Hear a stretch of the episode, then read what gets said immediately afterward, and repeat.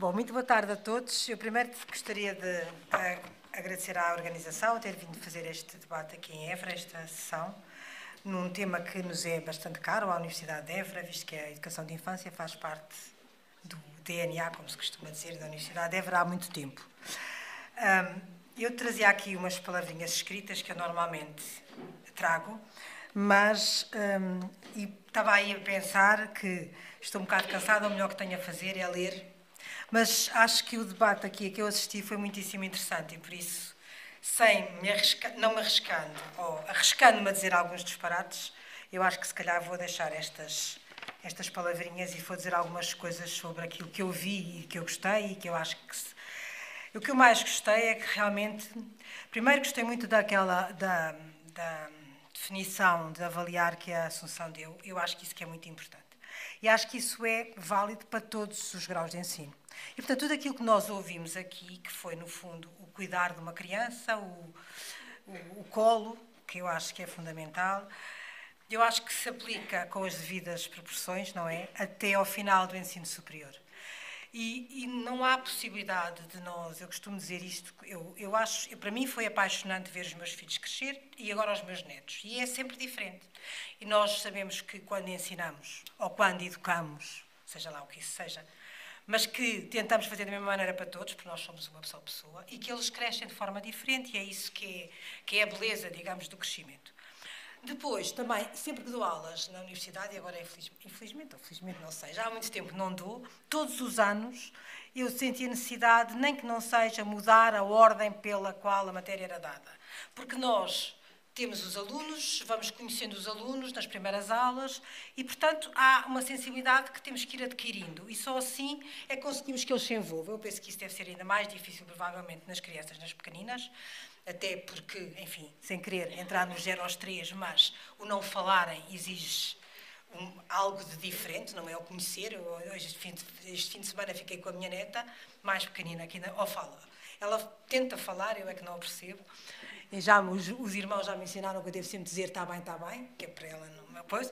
Mas quer dizer, mas é muito difícil, não é? É muito difícil conseguir responder àquilo que ela quer e sentir onde é que ela estava bem, quando é que ela não estava, etc. E, portanto, quem lida com as crianças no dia a dia, ainda mais difícil é.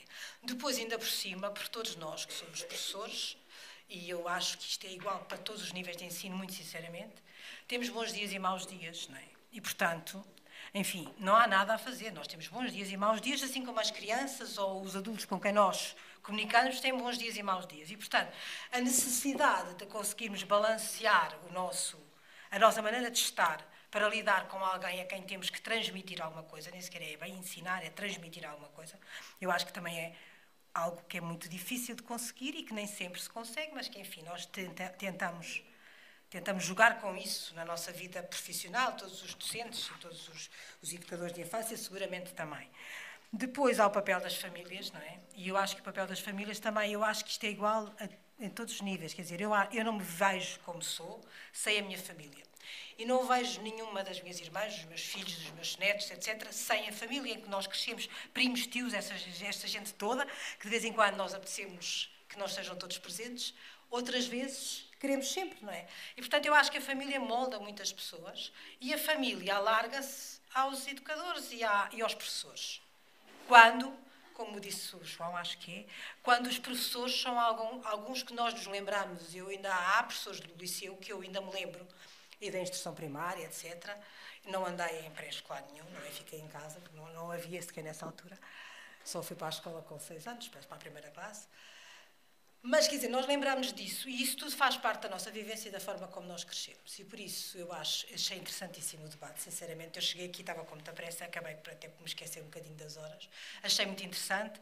Perdoem-me se estas palavras foram um bocadinho atabalhoadas, mas na realidade é, um, é, algo que não é a minha área de formação, não é? Eu sou, de, sou engenheira agrónoma, portanto não é de toda a minha área de formação, mas é algo que me apaixona pela, pelo prazer que se sente ao ver uma criança crescer, que eu acho que crescer até até agora, não é? Até agora, que os meus filhos são mais do que adultos, já têm miúdos pequeninos. E eu acho que isso é um prazer imenso. Eu ainda me lembro, por exemplo, da primeira vez que discuti um telejornal com o meu filho mais novo. Porque ele tinha visto notícias e tinha opinião sobre as notícias. E eu achei muito giro, porque a pessoa percebe-se disto. E isto são coisas que vão acontecendo e agora têm as atitudes, pronto, são homens e mulheres agora, não é? Portanto, evidentemente que e eu acho que isto é muito apaixonante. Portanto, todo este debate eu achei muitíssimo interessante. Gostei imenso, muito obrigada por me terem convidado para o encerramento, muito obrigada por terem feito aqui e perdoem-me estas minhas palavras assim um pouco circunstanciais e mais uma vez queria deixar, não queria deixar de realçar a importância que eu acho que tem tido a Universidade de Évora na educação de infância e do pré-escolar, básico, secundário, etc., aqui no, no Alentejo. Quer dizer, há uma envolvência na. Eu acho que nós contribuímos e temos que continuar a contribuir para a vivência desta, desta região e para o desenvolvimento. E, portanto, também temos essa obrigação de não esquecer a região neste momento, que está carente, a região em si está carente, porque tem falta de pessoas e, porque, e que nós não podemos nos esquecer de que temos a obrigação de continuar esse trabalho que fizemos. Fizemos, por um lado, na parte da educação, e agora temos que fala, fazer o resto do caminho também, e eu espero que a Universidade esteja preparada para isso também.